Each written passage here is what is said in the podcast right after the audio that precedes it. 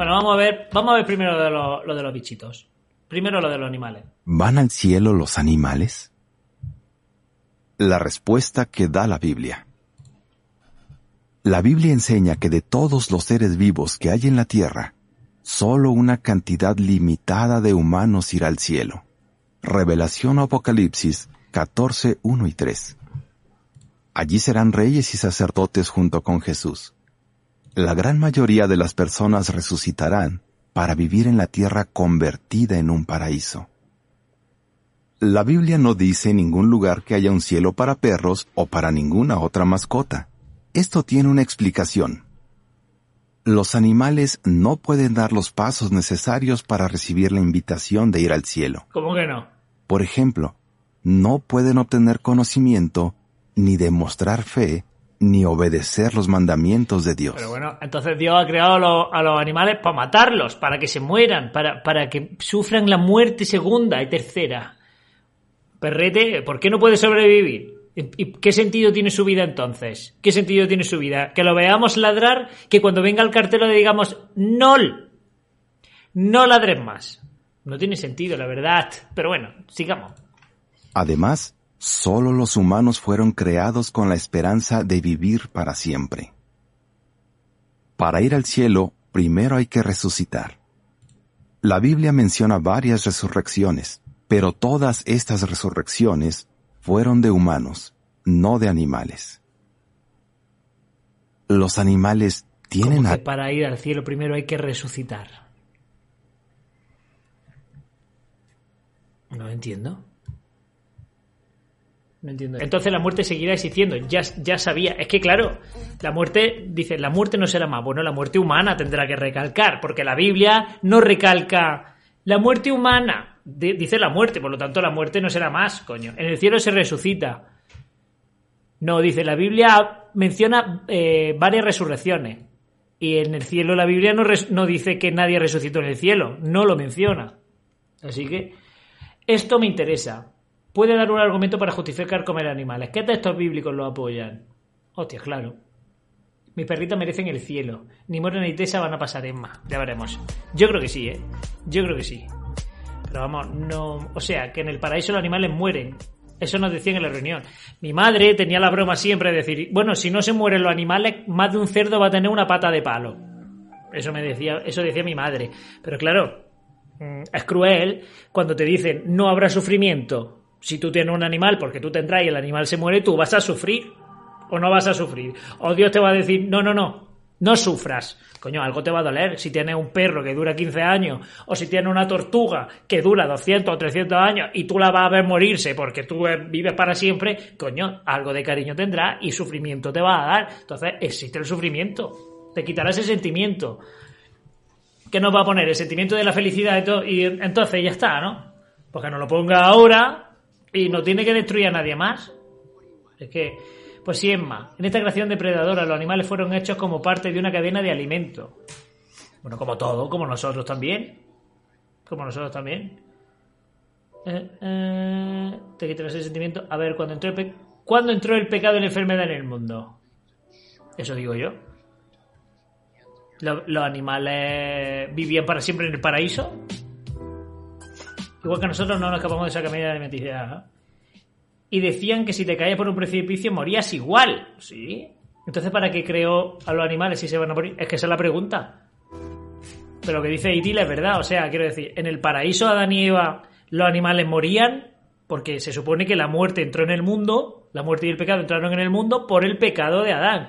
Y el pecado de Adán condenó a todos los seres vivos porque la- las plantas también se mueren. Las plantas también se mueren. O sea, era todo eterno. Era todo eterno.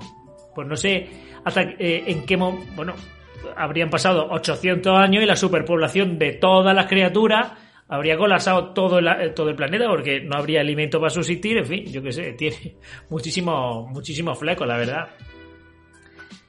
Eh, entonces Dios pensaba ya en la muerte, claro. No, en el paraíso va a ser como en Los Simpsons, que Homer le pega un bocado a un cerdo y el cerdo sonreía, ¿eh? que eso es, ¿no? Y el cerdo te dice gracias, porque los cerdos, claro, los cerdos pueden saber hablar en arameo, porque todos serán ara- hablarán arameo y serán hombres blancos. ¿Cómo es posible que hubiese dinosaurios con cáncer de hueso que se han encontrado en fósiles, en fósiles si vivieron antes que Adán y Eva? Joder, Itil. Oye, Itil. Itil a veces escribe regular, pero a las veces que atina, atina en condiciones. Muy buena, muy buena reflexión, Itil. ¿El cáncer existía antes de Adán y Eva? ¿El cáncer existirá cuando llegue el fin? Porque se supone que sí, que los animales pueden morir de cáncer. No. La Biblia enseña que tanto los animales como los humanos son almas. Números 31-28. Bueno, eso no lo decía el cántico de al que solo mata el cuerpo, pero al alma, ¿no? Cuando Dios creó a Adán, el primer hombre, no le dio un alma, sino que vino a ser alma viviente. El alma se compone de dos cosas, el polvo del suelo y el aliento de vida. Génesis 2.7. ¿El alma muere? O sea, que el alma es 50% polvo. Es que, de verdad, el alma, ingrediente del alma, vamos, vamos a hacer un alma. Venga. Primero, primero de todo, antes de empezar a cocinar, abrirte una cerveza, eso para empezar. Venga, siguiente paso, polvo del suelo, venga, tenemos el 50% de los elementos de un alma. Y ahora el aliento de vida. Eso es más complicado de conseguir. Eso es más complicado de conseguir porque no es cualquier aliento. Gracias, adicto, gracias. No es cualquier aliento, es un aliento de vida. Entonces, cuidado. Eh, pero si lo dejamos, si lo conseguimos, podemos conseguir un alma perfectamente. Y, va a ser maravilloso, la verdad. Madre mía. Poniendo, poniendo la estructura del, alma, como si fuera Masterchef, ¿no? Sí, la Biblia enseña que el alma muere. Levítico 21:11 y Ezequiel 18:20. Cuando mueren, los animales y los humanos vuelven al polvo. Eclesiastés 3, 19 y 20. En otras palabras, dejan de existir. ¿Los animales pecan? No. El pecado es cualquier acción, sentimiento o pensamiento que vaya en contra de las normas de Dios. Pero, vamos a ver, las normas de Dios dicen que no se puede matar, los animales matan. Los animales se roban uno a otro sabiendo que le están robando los monos, se hinchan de robar. Y roban cosas que no son comida, que saben que no se la pueden comer y, y las roban.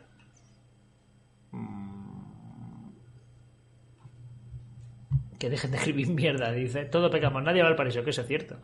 Estaba yo pensando que el paraíso va a ser como una especie de isla de las tentaciones, porque no, eh, porque no es que llega el Armagedón y si te salvaste ya vives feliz para siempre. No. Aún vienen los mil años, esos son los que te dejan suelto a Satanás y a ver quién aguanta. A mí sinceramente no me compensa. Y los mil años, a saber si son literales, figurados o qué, pues la verdad que sí.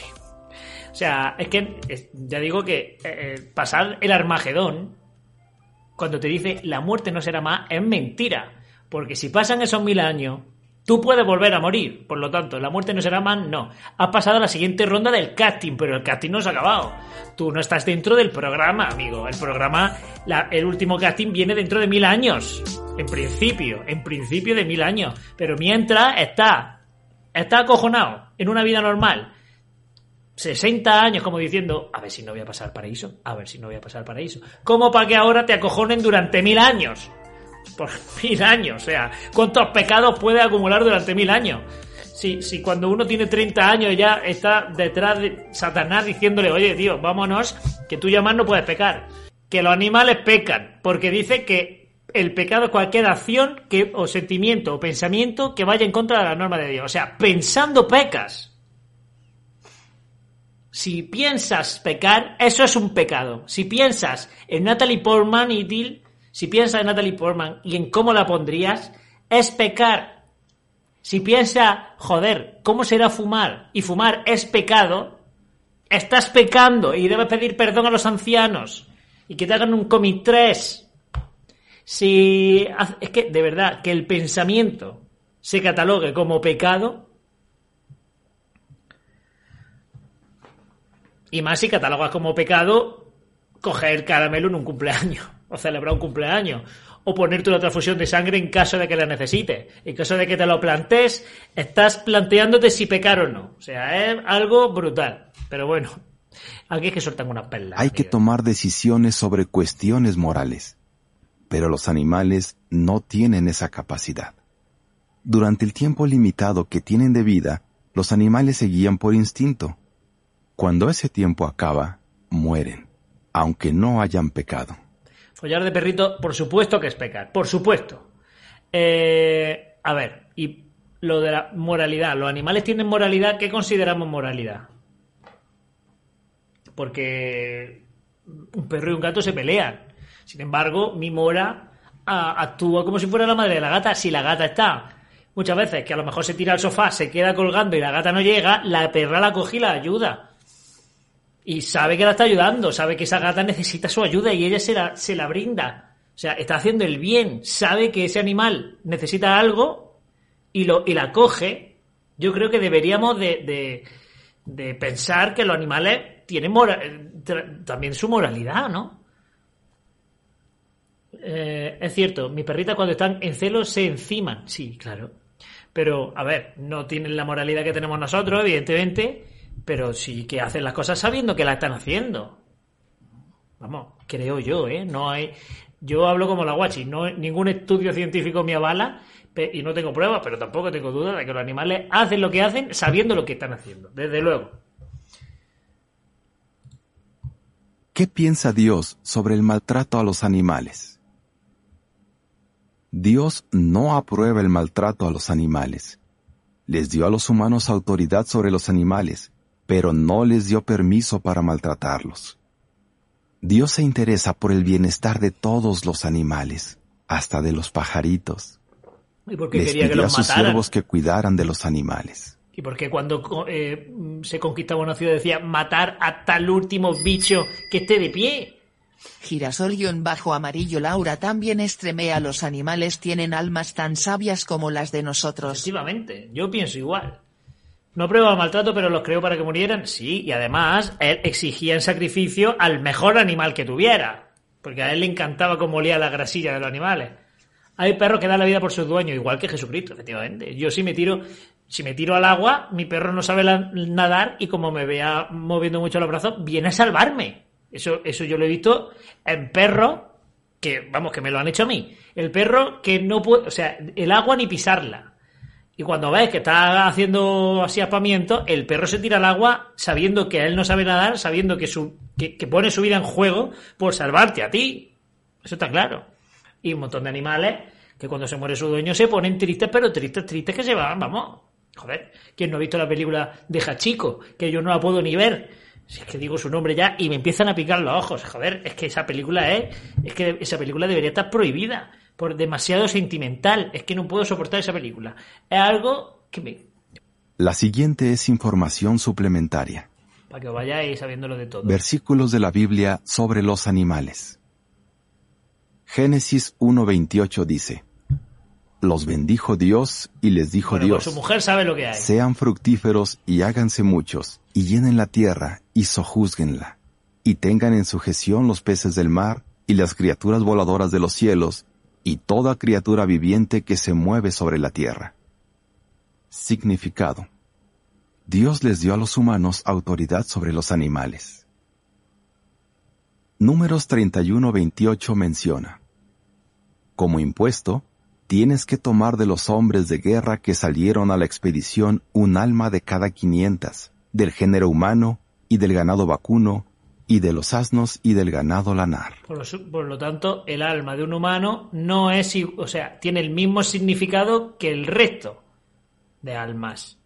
Tienes que tomar eh, un alma de cada 500. O sea, si da igual, si matas a un humano, al ganado vacuno y, o, de los, o de los asnos, es que un alma vale igual para Dios que otra. ¿Por qué un alma tiene una esperanza y, otra no? Es que, de verdad, no lo logro entender. Dice, "Te- incluso, me acusa de engañarla, muy difícil, adicto. Por eso a tu novia diré la verdad. Luego puede costarte caro. Adicto es un puto mentiroso que lo único que sabe hacer es hacer trampa en el Geompires, pero lo de ser sincero es... Significado. Tanto los animales como los humanos son almas. Proverbios 12:10 dice, El justo está cuidando del alma de su animal doméstico. Efectivamente. Significado. Las personas buenas cuidan de los animales, incluidas sus mascotas. Mateo 10:29 menciona, ¿No se venden dos gorriones por una moneda de poco valor? Sin embargo, ni uno de ellos cae a tierra sin el conocimiento de su Padre. Significado. Dios se interesa. Dan a luz a Laura quiere que bebas. Bebe, bebe, bebe, bebe, bebe, bebe. y se preocupa por los animales, hasta por los pajaritos. vamos, ¿Y los animales que se han extinguido qué pasa? O sea, ¿de eso no se preocupa o qué? Que yo qué sé. Ay, maravilloso artículo, amigos.